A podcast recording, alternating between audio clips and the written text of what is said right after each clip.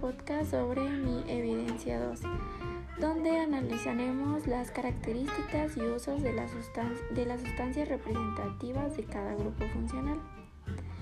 Para los derivados tenemos al alcohol, los éteres, los aldehídos, las cetonas, los ácidos, los ésteres, las aminas, las amidas. Empezaremos con el alcohol. Nuestro derivado es el alcohol, nuestra fórmula general es R-OH, nuestro compuesto representativo va a ser el metanol. Nuestra fórmula química es H-C-OH